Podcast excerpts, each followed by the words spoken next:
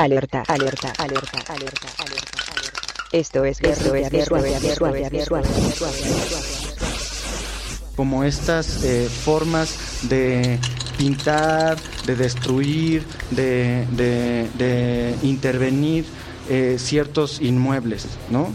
Que no, que justamente no están hechos eh, para eso, para que sean intervenidos y se les considera vandalismo, ¿no? Desde ahí empieza a surgir como toda esta eh, tendencia a, a utilizar como como o a estigmatizar, por decirlo así, eh, esas intervenciones que transgreden ese espacio como vandalismo. ¿no? Después en, en Italia pues surge como tal el, el término, ¿no? digámoslo así como graffiti tal cual, que tiene que ver igual con este tipo de garabatos o rayas ¿no? que se hacen en, en, est en estos lugares que no están hechos para eso.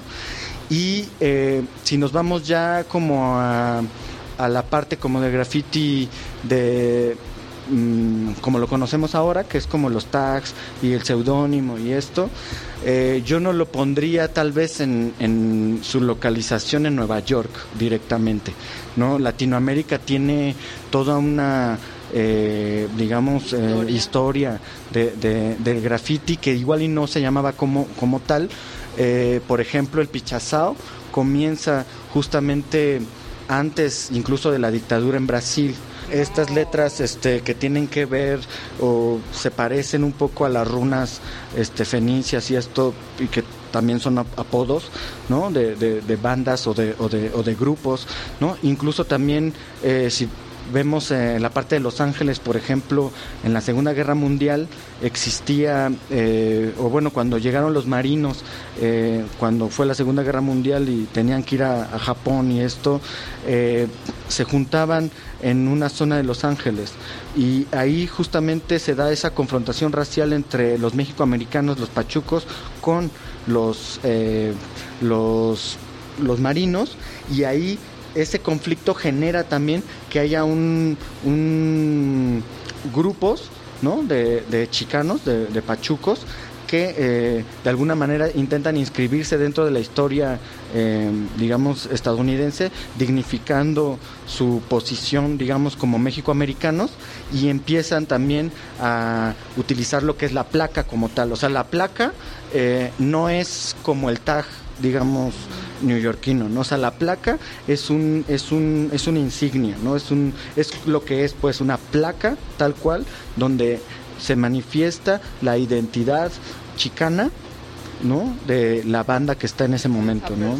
entonces eh, eh, las placas surgen en esas en esas épocas entre los 30 y los 40 entonces sí hay como tradición ¿no? y, y, igual incluso eh, la misma pinta política creo yo que tiene que ver también con esa inscripción del graffiti ¿no? Eh, la misma, eh, la misma, las mismas inscripciones que se hacen en los baños eh, que tienen que ver con otro tipo de pulsión que no necesariamente es eh, la identidad, sino más bien una conversación anónima, sexual, política, este, digamos de, de ciertas no sé, como deseos y afectos que se, que se dan ahí, también son parte de eso, ¿no? Entonces, así localizarlo exactamente en dónde está es difícil, ¿no? Solamente con un, si estudias así, grafiti en los baños, ah, bueno, entonces están las ruinas de Pompeya, donde, ¿no? Aparecen esas primeras inscripciones. Pues mira, yo, yo comencé a ver el graffiti en, creo que en, en, en Ciudad Neza, es como de los de los principales, ¿no? Ya hablando de, este graffiti que sí tiene que ver con esta herencia del hip hop, ¿no? Habla, hablaríamos de Nesa, Ciudad Nesa, de Santa Fe, creo yo, este, la zona de Iztapalapa, eh, la zona de Azcapotzalco, creo que son los, los, los, lugares en donde se empezó a generar justamente por la cuestión de migración, eh, esta cuestión de graffiti, ¿no? La llegada, por ejemplo, de las películas estas de Street Beats y,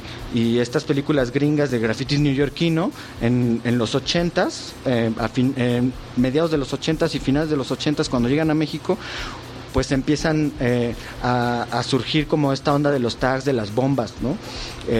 Yo creo que ya en su primer apogeo sería como en, en los 90, ¿no? En el 93, cuando ya digamos, establece tal cual toda una línea de graffiti eh, gringa, ¿no? Pero creo yo que en realidad aparece la estética en esas épocas, la estética de las bombas, del wild style, del léxico mismo de graffiti pero creo que en los movimientos estudiantiles como en el 68, incluso antes, ¿no? Con los movimientos eh, de los estridentistas, los ferrocarrileros, este, ya se empieza eh, a, dar, como una cuestión política, ¿no? Incluso em, no, no podríamos o no sé si estoy intentando todo el tiempo deslocalizar el, el, el de grafiti de Nueva York, pero si nosotros vemos la influencia real que, que en México se ha dado ah, en, en, en, la cuestión del graffiti, la podemos encontrar nosotros en el skate, por ejemplo, o sea, las los primeros compas que empiezan a pintar graffiti que tiene que ver con Nueva York, en realidad su influencia es de Los Ángeles, ¿no? Porque el skate es de Los Ángeles, eh, eh, o sea, empieza, ¿no? El mismo tatuaje, ¿no? Las mismas letras eh, que vienen en el Old English, que son las placas cholas, ¿no? toda esta cuestión, pues viene desde antes, ¿no? Viene de Los Ángeles como, como forma de cultura pero como estética aparece ya, digámoslo así, el de Nueva York, ¿no? Y también podríamos ver, por ejemplo, eh, no sé, la, banda esta rocker o la banda punk, ¿no? Las bandas como los Panchitos, ah, eh, los Esquimos, los Chore, ¿no? Era una banda super tagger que también estaba totalmente a nivel territorial, ¿no? Trabajando. Y eh, la banda punk eh, evidentemente también ha estado eh, hablando de stencil y tag, ¿no? Claro, claro. Incluso también la, la, gente que está eh, relacionada un poco con el con el con los movimientos sociales no del 68 los 70 con los grupos artísticos eh, estos em, empiezan a tener como esta eh, cuestión, como esta cuestión de, de, intervenir en las calles, ¿no? De poner pintas políticas, de, de intervenir la ciudad, ¿no? De manera ilegal, ¿no? Entonces creo que esa es parte también eh, de donde se podríamos ir rastreando como esta y cuestión de graffiti, ¿no? En, los movimientos sociales, en este, digamos esas expresiones, en esa incluso eh, ya en los ochentas, antes de que existiera el graffiti en Nueva York, había gente que hacía cosas en la calle con chapopote, ¿no? Por ejemplo, eh, el maestro Alfredo Arcos, ¿no? Que trabajó con Nésar Tenel, eh, incluso Nésar Tenel también, varios de Martín Cuaya, por ejemplo, ellos le llamaban a su trabajo graffiti rupestre, ¿no? Un poco así nuevas técnicas de intervención en espacio público, pero en esa, en esa época lo hacían con chapopote eh, y no sé, no, evidentemente no, no, no queda el registro como tanto tiempo, ¿no? Porque se va con el sol y esto, pero ya existían inscripciones, ¿no? De,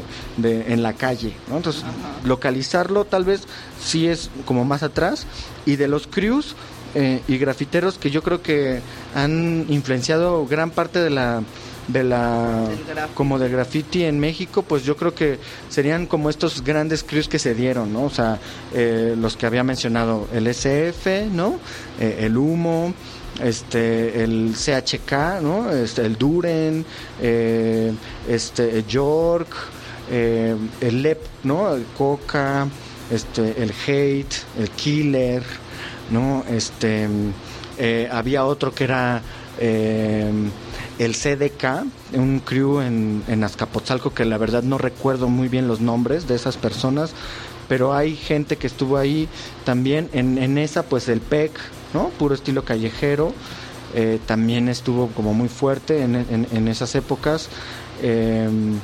pues sí, hay como varios crews bastante chidos, ¿no? Bueno, ahorita estábamos platicando justamente de eso, ¿no? Sobre cuál es cuál es la posición ¿no? de, del graffiti dentro de, del, arte contemporáneo.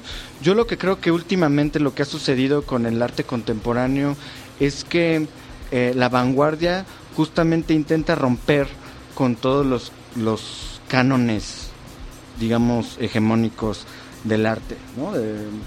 Eh, y en ese sentido, justamente los 70 eh, fue un momento donde se empezaron a proliferar otro tipo de manifestaciones que no necesariamente estaban ligadas a la representación, pues a, pintar, digamos, un cuadro. ¿no? De, de, hecho, fue una crisis fuerte que tuvo la pintura en donde de alguna manera los objetos, ¿no? el, objeto como tal empezó a cobrar sentido, empezó a cobrar sentido la idea más que la forma, empezó a cobrar sentido más eh, la acción misma, el proceso, que eh, el mismo resultado.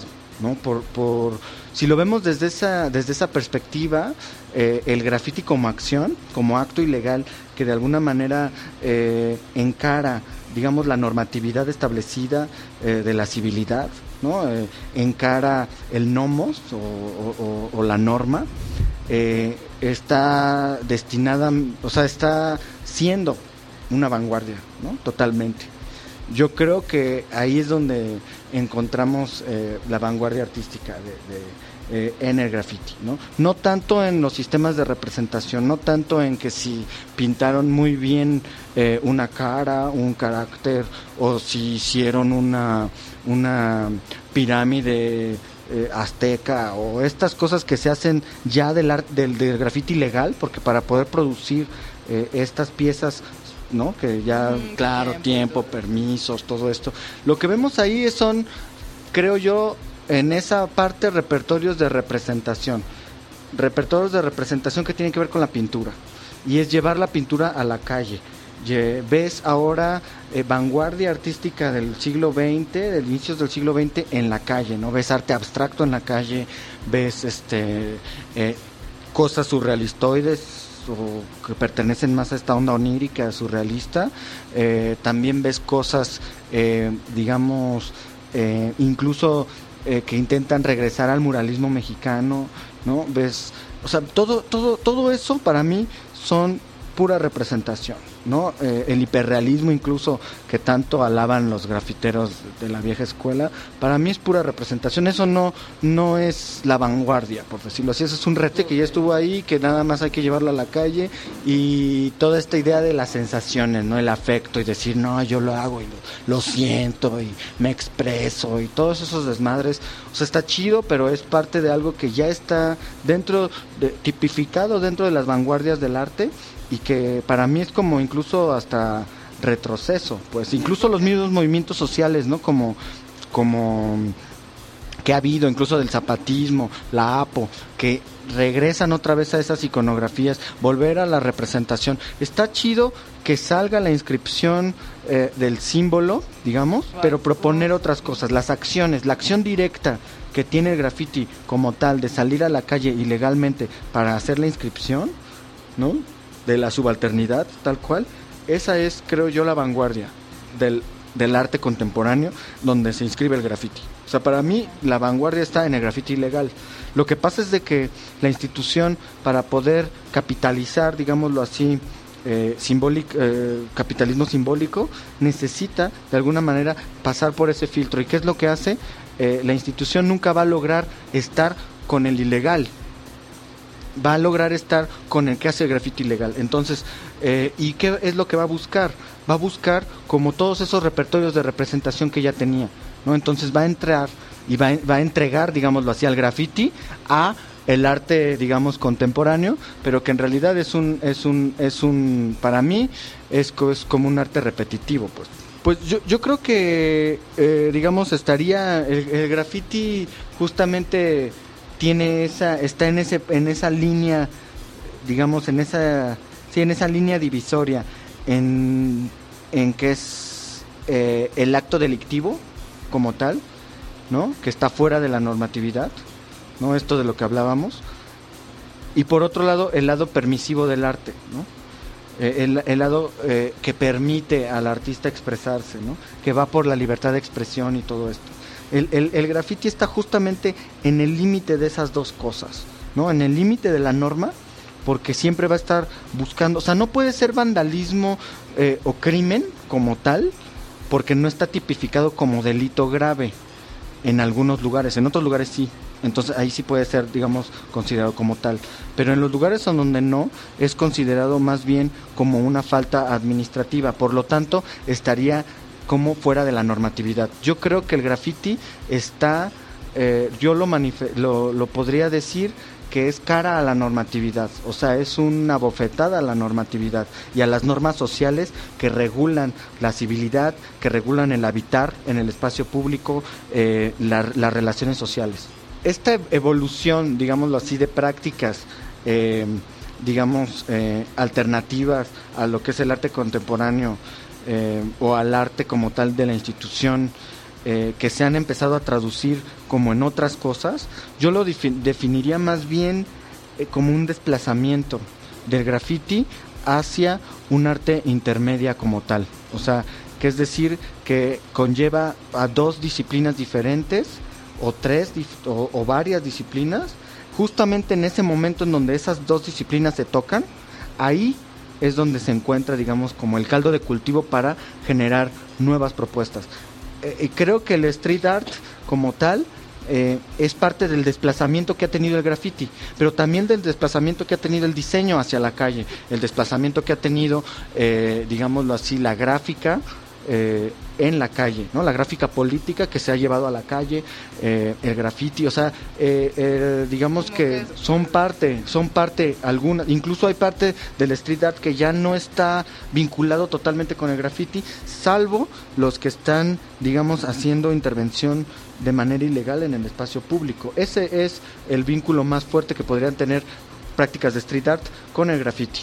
Incluso el graffiti que se hace legalmente como tal ya no sería graffiti como tal, es un desplazamiento del graffiti, es una estetización, digámoslo así, del graffiti hacia un momento de legitimación institucional. Sí, y yo creo que en su definición tal cual sí es así de esa manera, ¿no?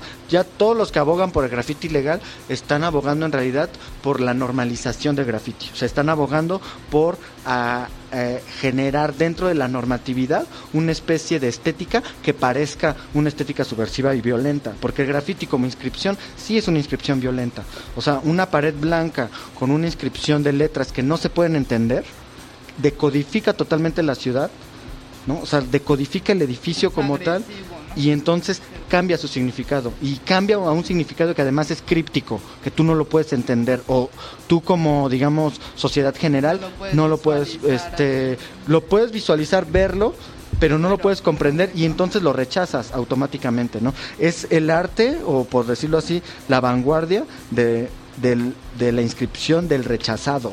Eh, no, para mí yo creo que el graffiti no tiene que ser eh, directamente con aerosol. O sea, esta idea de graffiti con aerosol es una idea que, creo que también tiene que ver un poco con, esta idea gringa de graffiti. En Brasil utilizaban mucho látex, eh, toda la, gente que hacía pichazao, por ejemplo, ¿no? Que no era, o sea, era rodillo, ¿no? Aquí mismo en México, eh, sucios, ¿no? que se hacen con piedra, eh, plumones, este, marcadores que se fabrican por uno mismo fabrica, fabricaba sus marcadores. O sea, hay muchas técnicas que se, se, se utilizan para hacer inscripciones. En, incluso hay un libro de, de, de que se llama Graffiti y es un libro que trata de puras inscripciones hechas con, con incisiones, como con llaves, como con este punzones que son caras, son este eh, algunas son letras, ¿no? Desde los 30 que están ya digámoslo así este eh, tipificados por decirlo así como graffiti, ¿no? Que los hacían antes de que existiera el aerosol como tal, porque el aerosol se, se, inventa en los 40 ¿no? Y ya después, eh, no para, para pintura, pero ya después en los 50 ya se industrializa para la pintura como tal.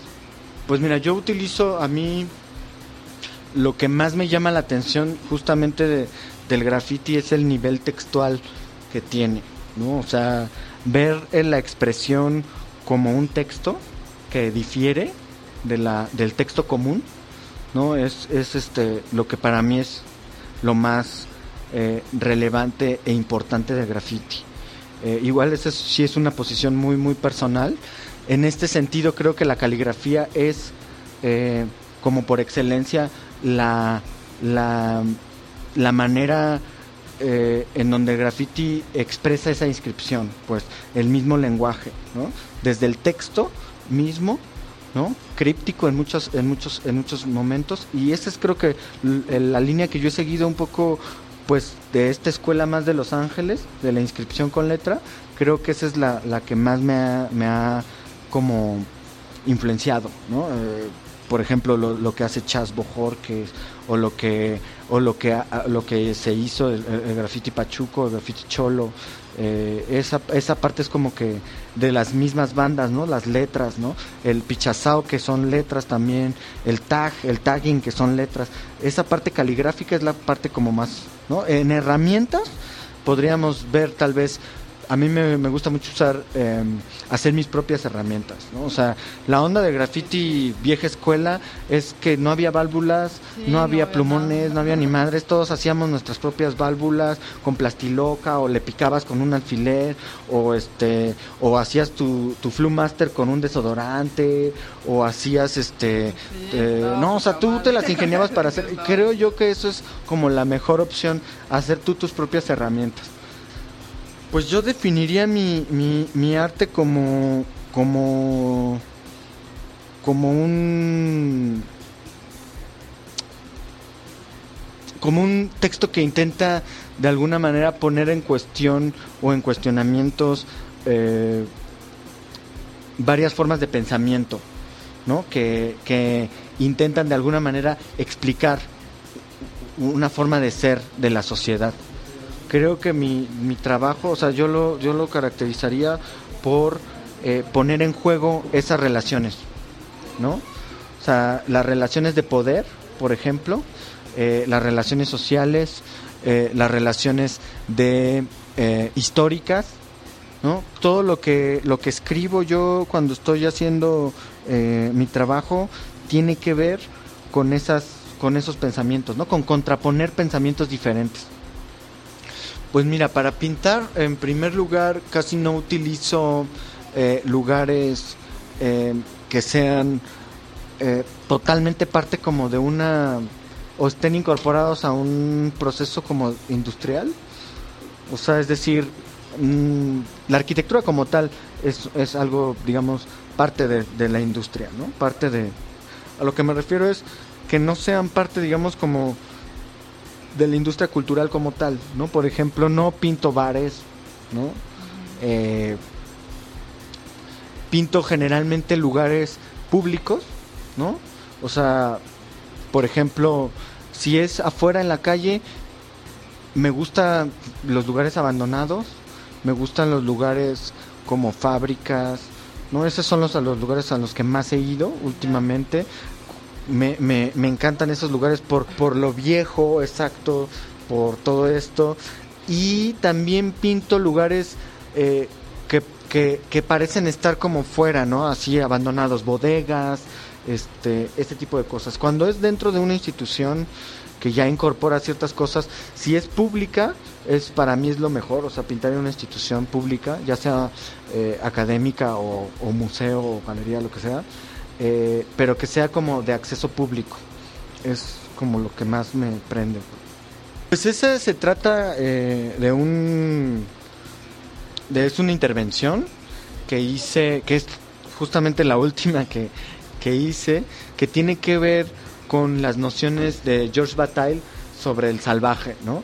Eh, y un poco lo que habíamos, bueno, había yo reflexionado sobre el graffiti como tal, es que justamente es el es el mal salvaje, pues, ¿no? O sea, el mal salvaje que va a estar ahí presente y que justamente es salvaje porque porque aparece sin una digamos como sin una linealidad absoluta, ¿no? Es una eh, es un salpullido a la ciudad, es un es este eh, digamos, es ese, es esa, es esa enfermedad, por decirlo así, ¿no? Hay una frase de Chas bien chida que dice que si la, que si la, la ciudad fuera un cuerpo, el graffiti te mostraría dónde le duele, ¿no? Y es justamente ese, ese, ese salvaje que está ahí presente y que siempre ha, intentado ser cosificado, ¿no? Cuando la, la manifestación excede la norma, ¿no? De lo que estamos hablando ahora, ¿qué le queda al sistema? Dos cosas, o lo incorpora ¿no? Esa de que si no puedes con el enemigo, Únete. únete a él, pero en vez de únete a él porque el sistema es tan grande que mejor incorpóralo a tu maquinaria, ¿no? Y la otra es des- deshazte de él totalmente, ¿no? Y ahí empieza toda la estigmatización y todo esto. Entonces, el, el, el salvaje es ese que, que aparece ahí como primitivo, ¿no? Con esta actitud tribal primitiva, ¿no? Eh, Bataille lo tiene muy claro como toda esta eh, arquitectura eh, social, ¿no? arquitectura ideológica que intenta que todo sea eh, bajo una misma eh, bajo un sistema binario, ¿no? bajo una misma codificación. ¿no? El salvaje es justo el que genera el virus, ¿no? el que genera todo ese, eh, digamos, reproducción eh, bizarra de, la, de, ese sistema. ¿no? Entonces, eh, la alegría ante la muerte es justamente en los textos de Bataille, es, es- es ese mal salvaje que aparece. ¿no? Eh, creo yo que la inscripción de Bataille en un momento, digamos, eh, de recuperar al surrealismo era, era como importante en ese momento porque la, la exposición en la que participé eh, hablaba justamente de, de- Era un edificio abandonado que lo iban a remodelar o iba a estar en reconstrucción, totalmente este, de los años 40, ¿no? que justamente tenía que ver como con esta parte sur- de, de los surrealistas.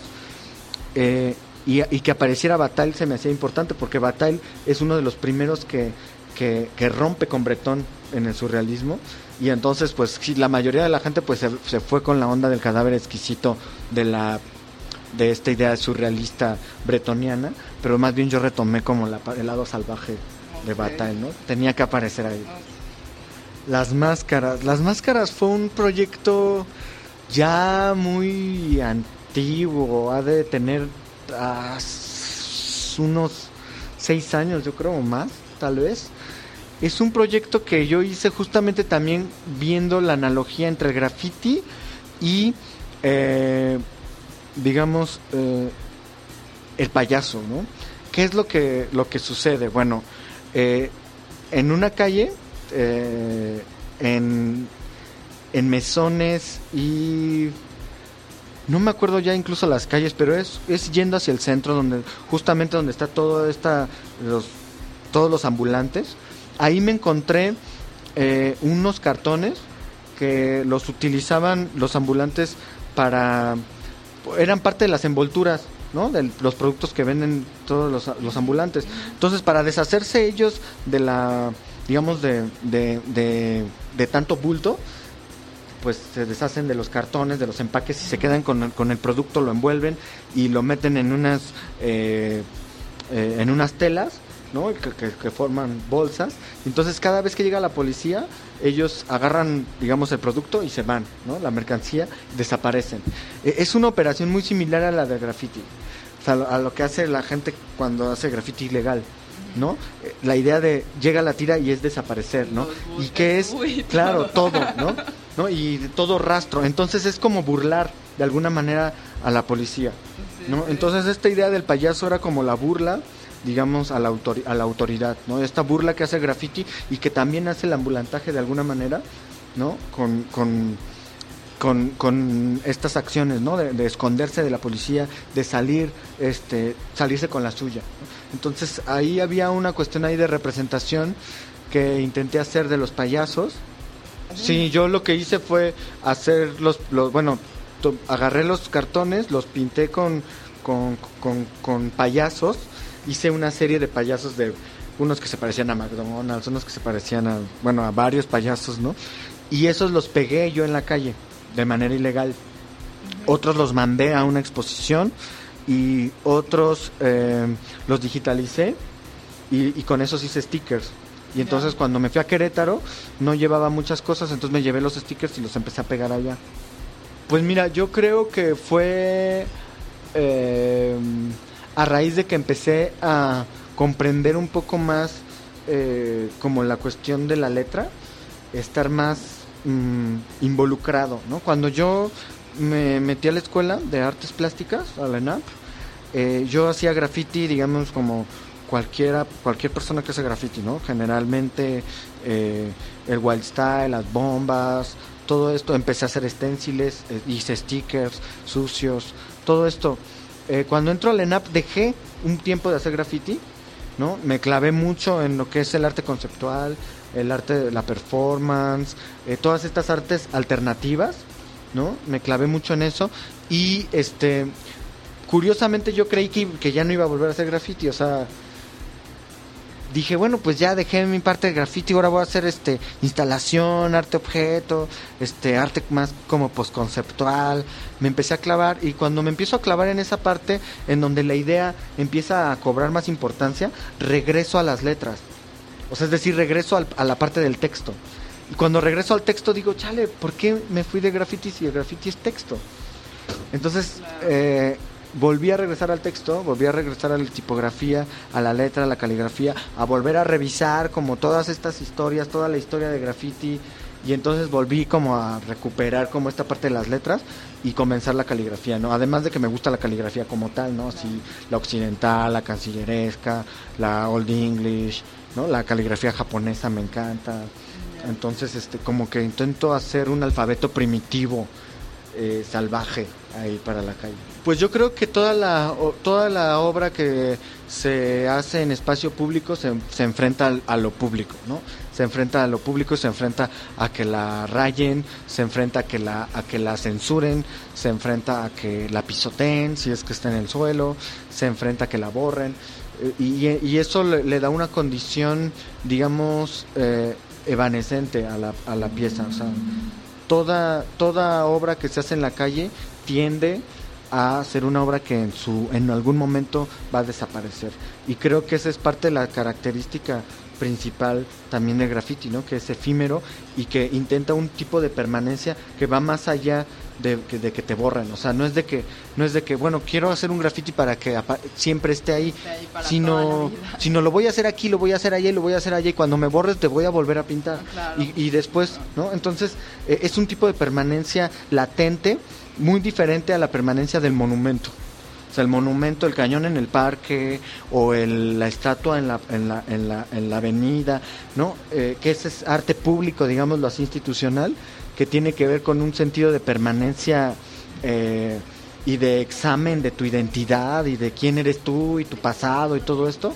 No, eh, creo que el graffiti es otra cosa diferente. Eh, una vez escribí una cosa rara que decía que el sentido cuando uno va caminando, ¿no? Ah, en la playa, ¿no? Por decirlo así, tú vas dejando una huella, ¿no? Tú vas removiendo las cosas, vas pisas y la, el- la- el- la arena se mueve, ¿no? Dejas una huella ahí.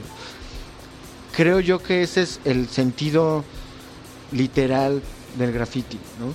Remover los significados de la calle para generar una huella otra y otro significado que sea, eh, digámoslo así, eh, puede ser efímero lo que sea, pero que sea distinto al que ya aparece ahí. Es una huella que remueve, es una huella que instituye, a veces de repente. Casi no mucho ya tanto, pero sí, sí salir. No, no, pues si dices no, pues este. Y además también con la confianza. Creo que la confianza de, de estar con, con gente que sabe hacer las cosas, ¿no? Que puede hacer una operación. Sí, a huevo, ¿no? Si es así con cierta banda, seguro voy. Em, hago de las dos, creo yo.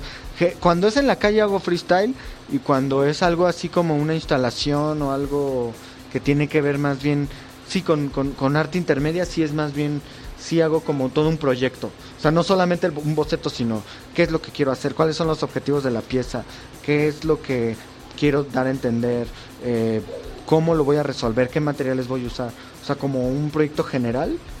¿no? Por ejemplo, ahorita estoy trabajando en el Museo de la Memoria Indómita, en hacer una, una instalación ahí, ¿no? Con la inscripción de todos los desaparecidos políticos. Entonces sí requiere una, ¿no? O sea, cómo se va a instalar, la luz que se va a utilizar, o sea, pues mira, ah, yo creo que ha habido unos cambios así brutales, ¿no? Eh, por ejemplo, la entrada, la llegada de la industria cultural a, a esta zona del, del graffiti, ¿no? Como esta incorporación que intenta hacer eh, de, de la gente que ha hecho graffiti pues evidentemente diversifica todas las cosas, ¿no? También diversifica el hecho, eh, justo lo que estamos platicando hace, ahorita, hace rato, ¿no? La academia. Eh, muchos de los que hacían graffiti entraron a la academia, ¿no? Entraron a las escuelas de arte, entraron a las escuelas de diseño, entraron este, a escuelas de cine, ¿no? Entonces ya empieza a ver como de antropología, de historia, todo esto como aquí. Entonces empieza a ver, por un lado, eh, esta zona en donde la gente empieza a estudiar y a hacer como eh, un cuerpo teórico de su trabajo, eh, se, empiezan a, abrir otras posibilidades de lectura de graffiti, ¿no? Eh, pues los diseñadores empiezan a tener otras nuevas estéticas, los artistas comenzamos a trabajar otros soportes, no nada más el aerosol. Em, los investigadores empiezan como a revisar eh, desde otros nuevos enfoques como esta idea de graffiti, entonces de alguna manera se enriquece toda esa zona, ¿no? Eh, por parte de la industria cultural, las marcas empiezan a cooptar toda esta estas manifestaciones y entonces empieza a banalizar de alguna manera todo el graffiti y a llevarse más bien hacia el mercado, ¿no? Eh, hacia el mercado eh, que explota, ¿no? hacia el mercado explotador, porque justamente varias de las marcas que están aquí eh, patrocinando los eventos de graffiti o utilizando el graffiti como estandarte, no están pagando realmente el, el, trabajo, ¿no? O sea, te regalan unos tenis que te quedan grandes, eh, a veces hasta se llevan los aerosoles, o sea, hay toda una, digamos, capitalización del graffiti hacia el consumo, pero no hacia la dignificación del trabajo que genera el mismo ser que hace graffiti, ¿no? Y, y, la misma banda, pues evidentemente prefiere, por decirlo así, incorporarse a esa industria porque la va a hacer más visible, ¿no? Que realmente buscar esas otras alternativas, como lo han hecho otros crews de graffiti, ¿no? Incluso los mismos aliados tienen su como su propia, eh, digamos, brecha, ¿no? Que han abierto y que han hecho y que si bien a veces trabajan con la, con la institución o con la industria, generalmente dejan marcada como su propia forma de, de trabajo, eh, en, en, otros casos no, en otros casos te vas con Adidas, pintas en azul porque esa es la política, pintas este, ¿no? La tiendita y exactamente donde y entonces generas como más bien un producto y el graffiti más que convert, más, más que ser un proceso, una acción se convierte en un producto cultural. ¿no? Una de las tensiones, creo yo, más fuertes que hay en México, y no solo en México, en el mundo, es de, la juventud, ¿no? En, general, es que estamos, eh, eh, digamos, llevados hacia el consumo, hacia el consumo, consumir un chingo de cosas, ¿no? O sea, tú le puedes preguntar a cualquier chavo cuántos grupos de música escucha y tiene un repertorio gigantesco, ¿no? De, de música, ¿no? Pero cuántas bandas de sus cuates están presentándose y están haciendo cosas y, tienen la apertura en los medios, en, lugares para poder, eh, digamos, dar a conocer su trabajo y verás que son bien poquitos, ¿no? Entonces, eh, la tensión entre el consumo cultural juvenil y la permeabilidad que tienen hacia afuera, es decir, eh, la sociedad que tiene una especie de capa impermeable de los, de, los productos o de las producciones que generan los jóvenes, pues es brutal, ¿no? Entonces, eh, lo mismo sucede en el graffiti, hay muy poquitos que han entrado, digámoslo así, dentro de la industria cultural, algunos explotados, algunos no, algunos han sabido darse un lugar dentro de ese sitio, ¿no? Yo no digo que esté mal eh, o que esté bien, o sea, no es algo que estemos analizando ahorita, eh, simplemente es parte de lo que está sucediendo ahorita, ¿no? Eh, y por otro lado, el mal salvaje va a existir, ¿no? El, el wild style, digamos, el estilo salvaje va a seguir existiendo y aparece y aparecen nuevos crews y aparecen nuevas nuevos eh, em, nuevas personas que están pues tomando la, la, el estandarte, la batuta de este de este movimiento y yo creo que el graffiti como tal eh, sigue como en pleno apogeo, tal vez eh, mm, permeado mucho del estilo, como, como ha sido siempre, eh, menos consciente tal vez, no lo sé, no sé qué tanto, no sé este, la idea de crew es diferente, la idea del estilo mismo, lo que para nosotros, pintar, claro, sí, sí, sí, todo, todo, lo, lo que para nosotros era un buen graffiti, por ejemplo, un buen tag, un style, digamos, un guanato, un eso ya no, ya ahorita ni siquiera es parte de ningún tipo de, de, o sea, es así como, ah, qué viejo es eso, o, simplemente es algo como que no, no importa, ¿no? Lo que importa eh, en muchos casos es salir, incluso hacer antiestilo, ¿no? Antiestilo de graffiti en Nueva York, o antiestilo de graffiti que hay ahorita. O sea, sí hay otras formas nuevas que se están haciendo. Pues más que como un problema social, el, el- o, sea, el, o sea, sí es un problema social en el sentido de que para la sociedad general puede representar un problema, pero no es como, creo que es un fenómeno más bien, ¿no? Y es, una, es un síntoma social. O sea, es un síntoma que se genera justamente y se gesta en estas ciudades en donde la modernidad ha fracasado. O sea, en donde la modernidad, eh, lejos de darte como ese estatus de confort o ese status quo que te, que te promete la modernidad, realmente es una modernidad devastada, ¿no? Y ahí en donde se, se, se nota la modernidad devastada, se va a notar dónde está el graffiti, ¿no? Se va a notar eh, por medio del graffiti esa, esa es como una especie de historia cyberpunk, ¿no? En donde ya todo está derroído y se nota totalmente desde los grafitis, desde los puentes que no están bien construidos, otros que están, ¿no? Este, la misma banda que aparece ahí en la calle manifestándose de otra forma, ¿no? O sea, va a estar ahí, ¿no? Es territorial, eh, es incluso eh, más que más que intentar marcar el ter- este digamos tu territorio o marcar el territorio este es sobres de él no es de construir ese territorio es de alguna manera eh, desterritorializar eh, eh, la ciudad no la, la, la arquitectura es justamente el- la expresión pura de la norma la expresión pura de cómo tienes que vivir, cómo tienes que caminar, la calle, ¿no? Está todo construido para que uno camine por ahí, ¿no? Ciegamente, casi casi. Entonces el graffiti de alguna manera es- intenta desterritorializar esa, norm- es- esa norma eh, eh, arquitectónica y generar otras cosas. Y creo que ese es como su, como su lado fuerte, ¿no?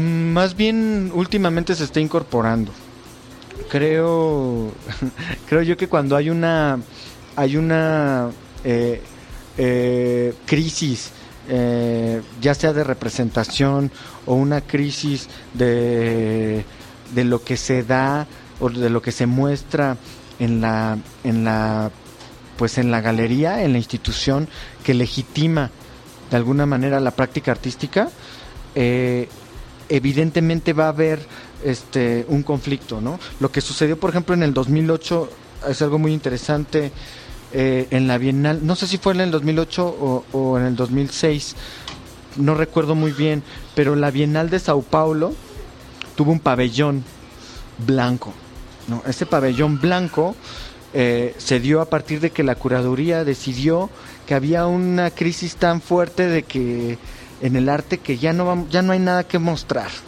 Entonces pusieron toda la galería en blanco. ¿Y qué fue lo que pasó? Que llegaron todos los pichadores, una bola de 100 personas, a pintar toda la galería. ¿no? Y entonces se convirtió en un escándalo total. Y ellos justamente eh, pugnaban sobre eso, ¿no? Sobre, bueno, entonces, ¿quién me va a decir qué es arte o qué no es arte? ¿no? ¿Quién me va a decir en dónde estamos nosotros? ¿no? ¿Quién me va a decir si esto que están presentando como que no hay, sí hay y aquí está? ¿no? Y este es como el, el- la, la prueba, ¿no? Y no, y no los necesitamos. Entonces, Sí, buena. Es una acción así brutal que además fue eh, hecha por una mujer, ¿no? Pichadora, que lanzó todo el boletín a toda la banda. Entonces, creo yo que sí hay como. No es que esté peleada, tal cual, sino que la vanguardia nunca está en la institución. O sea, creo que es algo que nosotros tenemos que entender del arte contemporáneo. O sea, la vanguardia no la vas a encontrar en los museos siempre. O sea, la vas a encontrar en operaciones que se insertan en el museo para legitimar otro tipo de, formas. Eso sí lo vas a poder ver en los museos, pero son acciones políticas bastante aisladas. O sea, es decir, hay curadores que están posicionando políticamente, por ejemplo, dentro de la economía, ¿no? Algún tipo de inscripción, o dentro de- de- del arte urbano, o dentro de este, la misma antropología, ¿no? Este, otras cosas. Esas son, digamos, las acciones de vanguardia y generalmente son así como, como golpes duros hacia la institución. Y no se ven siempre. ¿eh? Generalmente ves a Botero ahí en, ¿no? O a Rivelino en la calle, no sé, ves este, esas cosas que, que, que a uno pues podría decir, bueno, eso es arte, está bien, no háganlo, pero no es, digamos que la vanguardia es, es- va sobre más cosas, ¿no? Eh, bueno, pues he expuesto en algunas, tampoco no en muchas, la mayoría son galerías independientes.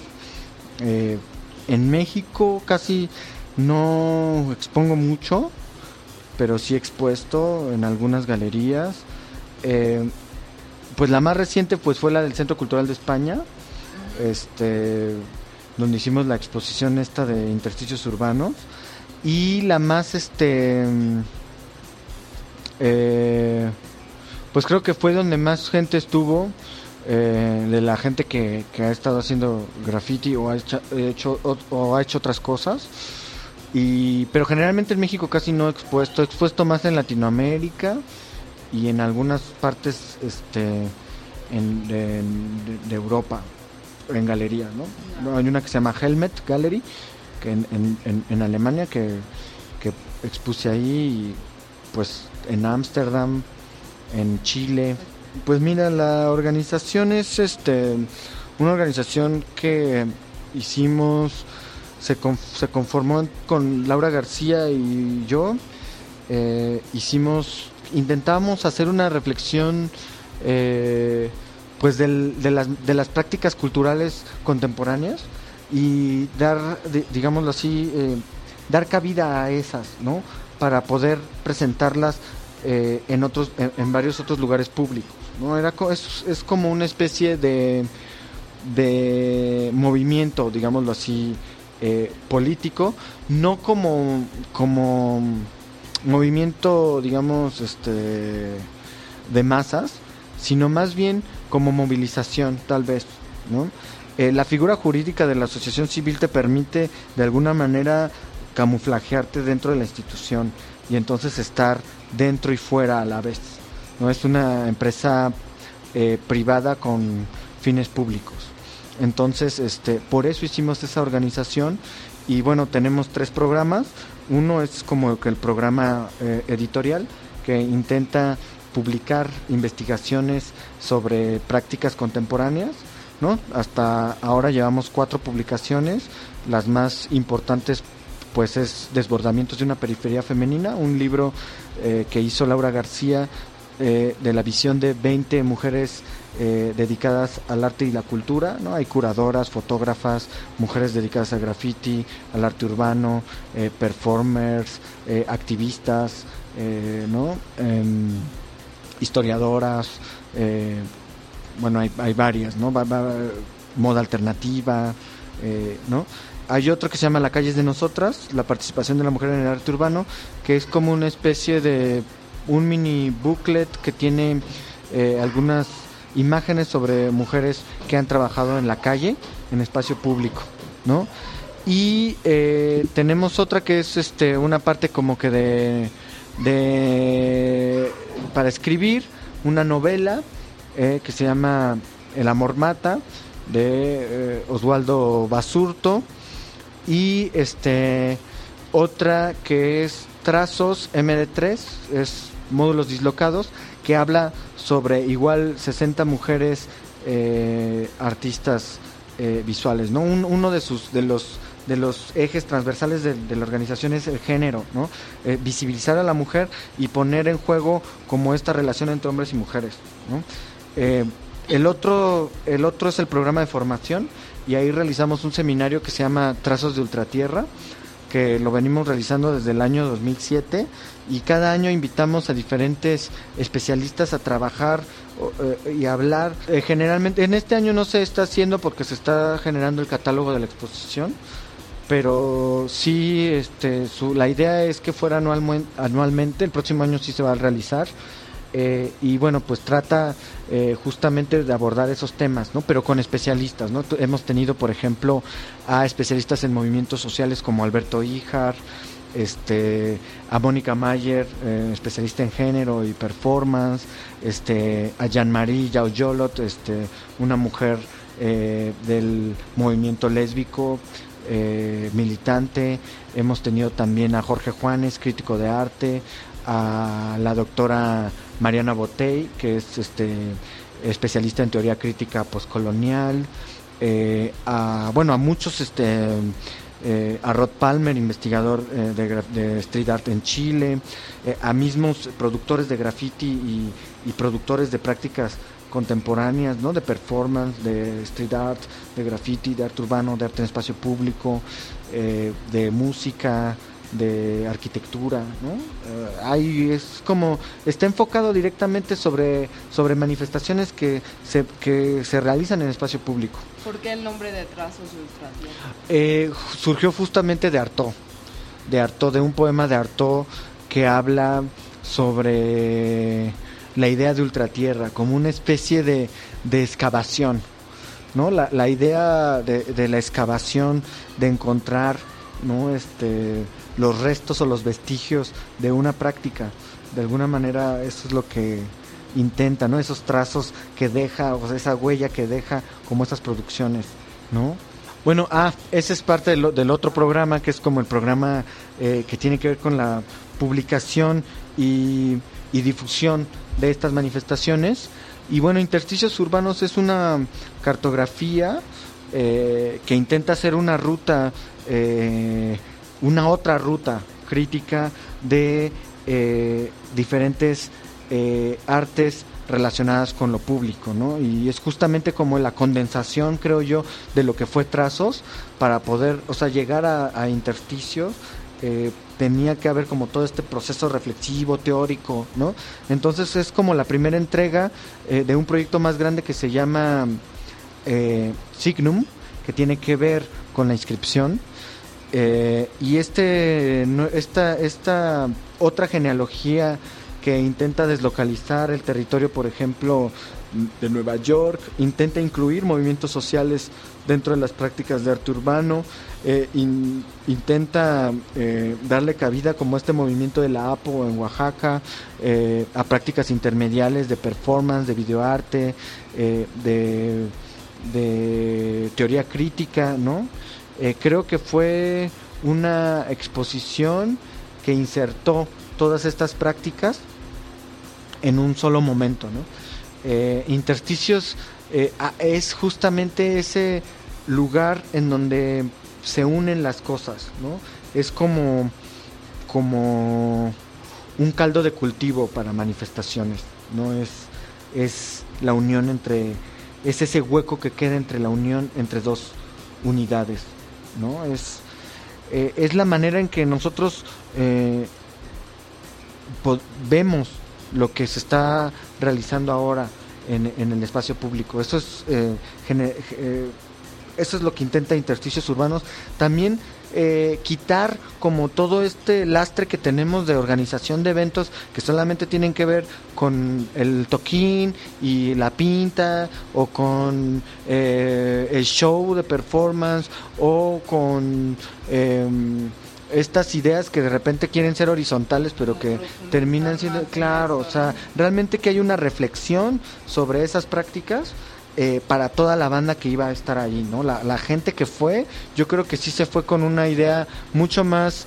Eh, dudó más incluso de toda la genealogía que ya tenía en la mente y pudo haber dicho, creo que hay otras cosas, ¿no? Tersticios es como la muestra. Estamos ahorita haciendo como el catálogo, intentando eh, encontrar la manera de producir un catálogo que hable sobre las experiencias de trazos, o sea, evaluar trazos como experiencia de tres años, evaluar la exposición de intersticios y entonces generar una, una entrega de lo que sería eh, pues el posicionamiento que tenemos sobre esta cuestión, que sería uno más de los que ha habido, ¿no?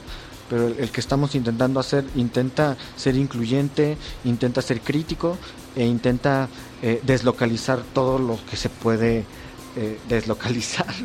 Pues mira, ese premio fue de un de un, una postulación del, del, de, un, de otro premio que había ganado que se llama VM y se trata de, un, em, de emprendimientos, ¿no? Se, se trata de emprendimientos creativos en donde tú se reconoce la, la, actividad de emprendimiento que tú tengas, ¿no? Ya sea cultural, ya sea eh, a nivel social, como de labor social.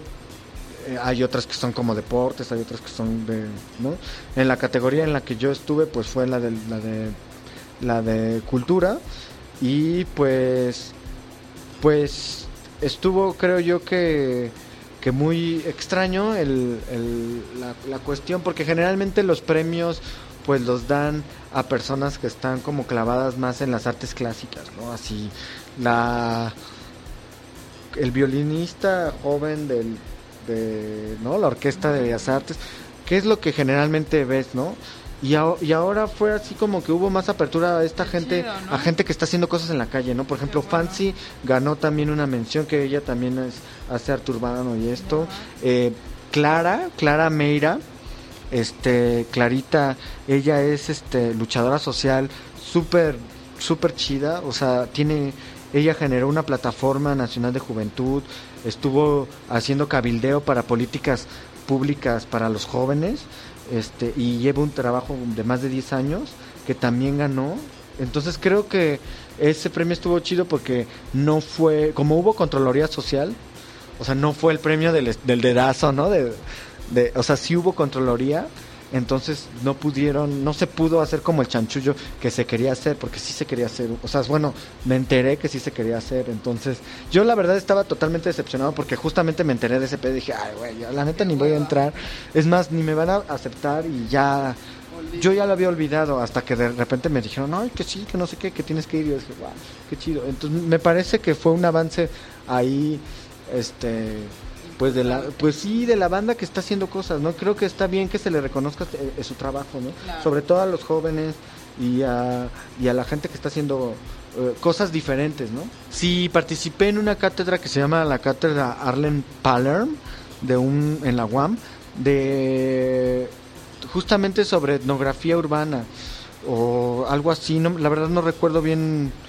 eh, es un tipo de etnografía alternativa eh, y estuvo bien chida porque conocí a muchos, a, varios teóricos de, lo, de la urbe, de, de, lo urbano y muy, muy interesante como que trabajar con ellos. Igual son puros doctores así ya más grandes, pero bueno, pues yo era como el más chavito, pero la neta es que me sentí súper chido, ¿no? Y estuvo bien.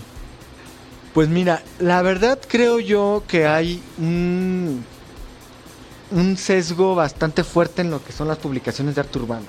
O sea, las publicaciones de arte urbano actualmente se están dando eh, a partir de una muy mínima y casi insípida reflexión sobre lo que se está haciendo y más bien están apelando hacia la imagen, ¿no? Hacia la imagen eh, en que cada vez sea más fuerte, una imagen eh, impactante, ¿no? Que pueda vender.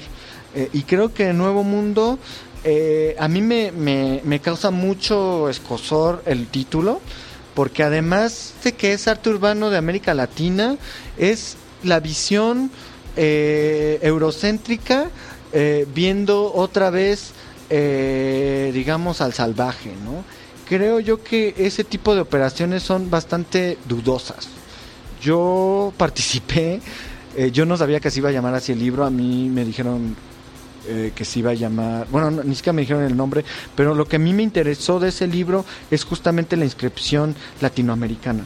O sea, no hay libros en el mundo que hablen sobre el arte urbano latinoamericano. Y ese es uno de los primeros ejercicios que hay sobre una visión eh, totalmente no, del norte, ¿no? Porque es una editorial alemana. Y el, el güey que la hizo es, se llama Maximiliano Ruiz, es argentino. Eh, sin embargo, tiene una visión totalmente eu europeizada de, de, las cosas y entonces busca como esta idea del street art, super fashion. Eh, y la neta es que el título simplemente de Nuevo Mundo, lo que a legua se ve es que no estamos deslocalizando el sur ni, ni el norte, o sea, estamos eh, en la misma dinámica de la visión europea de la misma latinoamericanidad, ¿no? Yo creo que de lo latino, ¿no? Y creo que eso es, este, pues la verdad bastante cuestionable, ¿no? Yo sí eh, cuestiono ese libro, aunque participo de él, eh, me parece una gran tarea hacer un libro, o sea, sí es, es de las cosas más difíciles a las que nos hemos enfrentado nosotros, ¿no? Y creo que es una labor bastante loable lo que hizo Maximiliano, sin embargo, sí la visión eurocéntrica eh, me causa muchos problemas. Pues en el de desbordamiento se escribió una parte, escribí el de, el de la calle de nosotras, también estoy escribiendo para un libro de graffiti en México que va a publicarse, no sé, la verdad no sé cuándo, pero ya lleva como dos años que se está gestando. Eh, no he escrito, digamos, un libro solo yo, generalmente han sido colaboraciones. Bueno, en el de desbordamientos participé con un texto sobre el, el graffiti en México y la participación de la mujer en el arte urbano. Hice una investigación eh, con Flaxo y con, con una amiga y colega eh, sobre la participación de la mujer en tres lugares de la República, en Tijuana, en Guadalajara y en el Distrito Federal.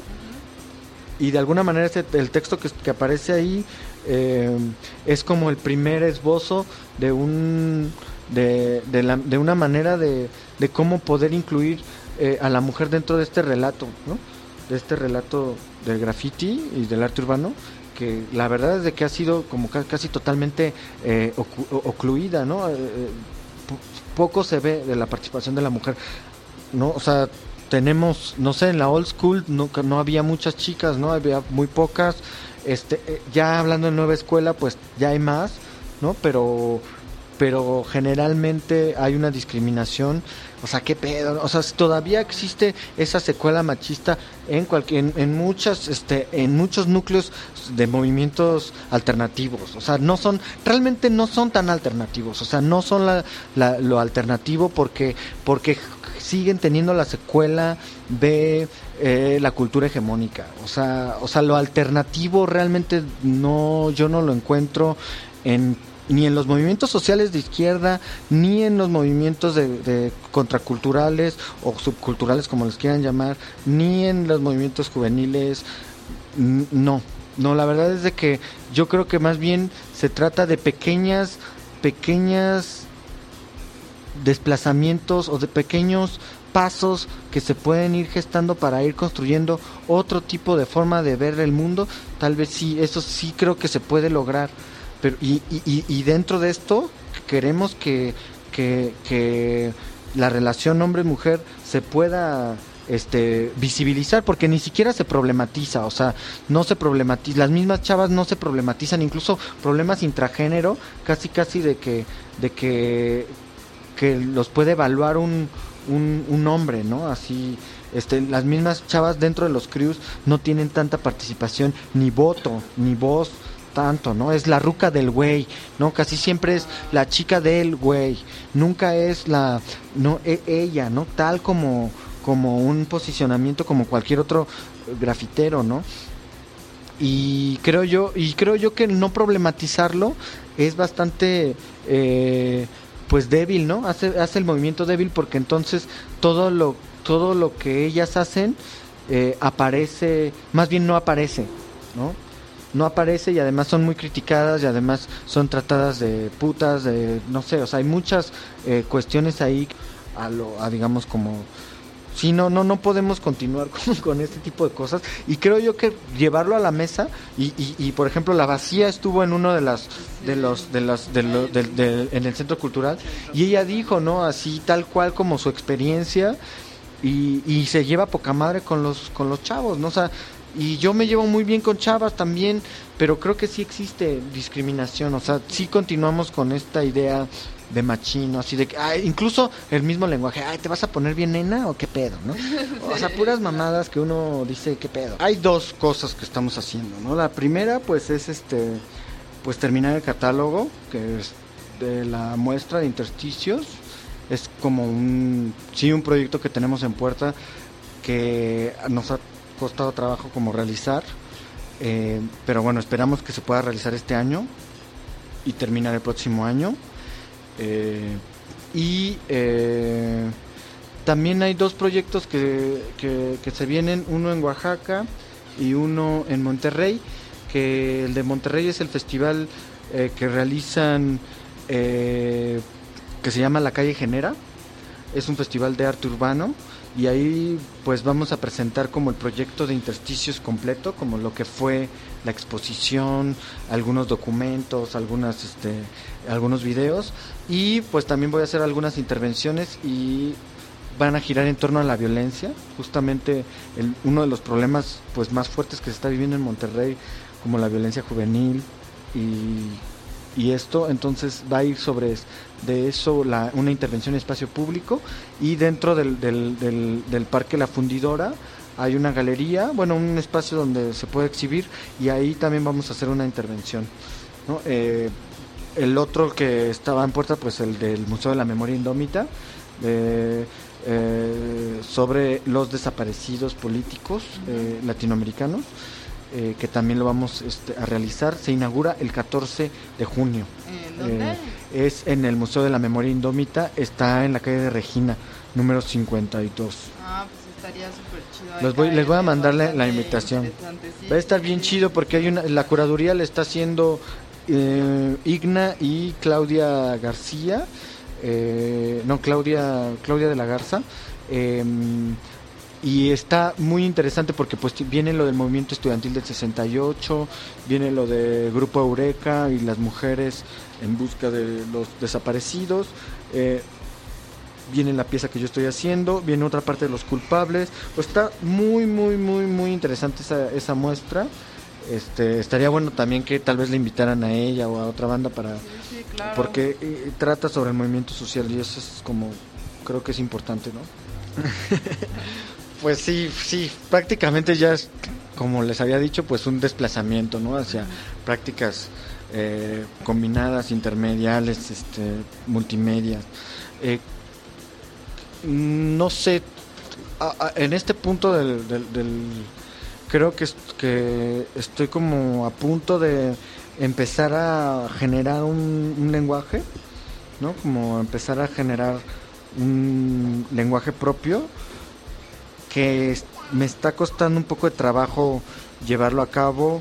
Eh, bueno, ya llevo 10 años eh, pues intentando hacerlo desde graffiti, desde otras prácticas y como que pienso que ahorita es justamente el momento de ir consolidando ese ese ese, ese momento, ¿no? Y creo que eh, tal vez en, dentro de unos años ya lo pueda lograr. Eh, y bueno, ese es el, el- el objetivo eh, prácticamente de mi, de mi, de mi trabajo es, es, es la huella, ¿no? Entonces, eso es como lo que voy a estar trabajando en estos, en estos años, en, este- en- lo que he estado trabajando y hacia, no sé hacia dónde va, la verdad. Bueno, pues yo creo que es todo, ¿no? Todo lo, o sea, eh, muchos de los amigos que tengo vienen de ahí, vienen del graffiti. Muchas de, de las intenciones que tengo cuando hago algo está implícito el graffiti, o sea, está implícito desde la transgresión de un espacio, la intervención de un lugar, eh, el estar, eh, eh, las maneras en que opera mi, trabajo está relacionado directamente con el graffiti.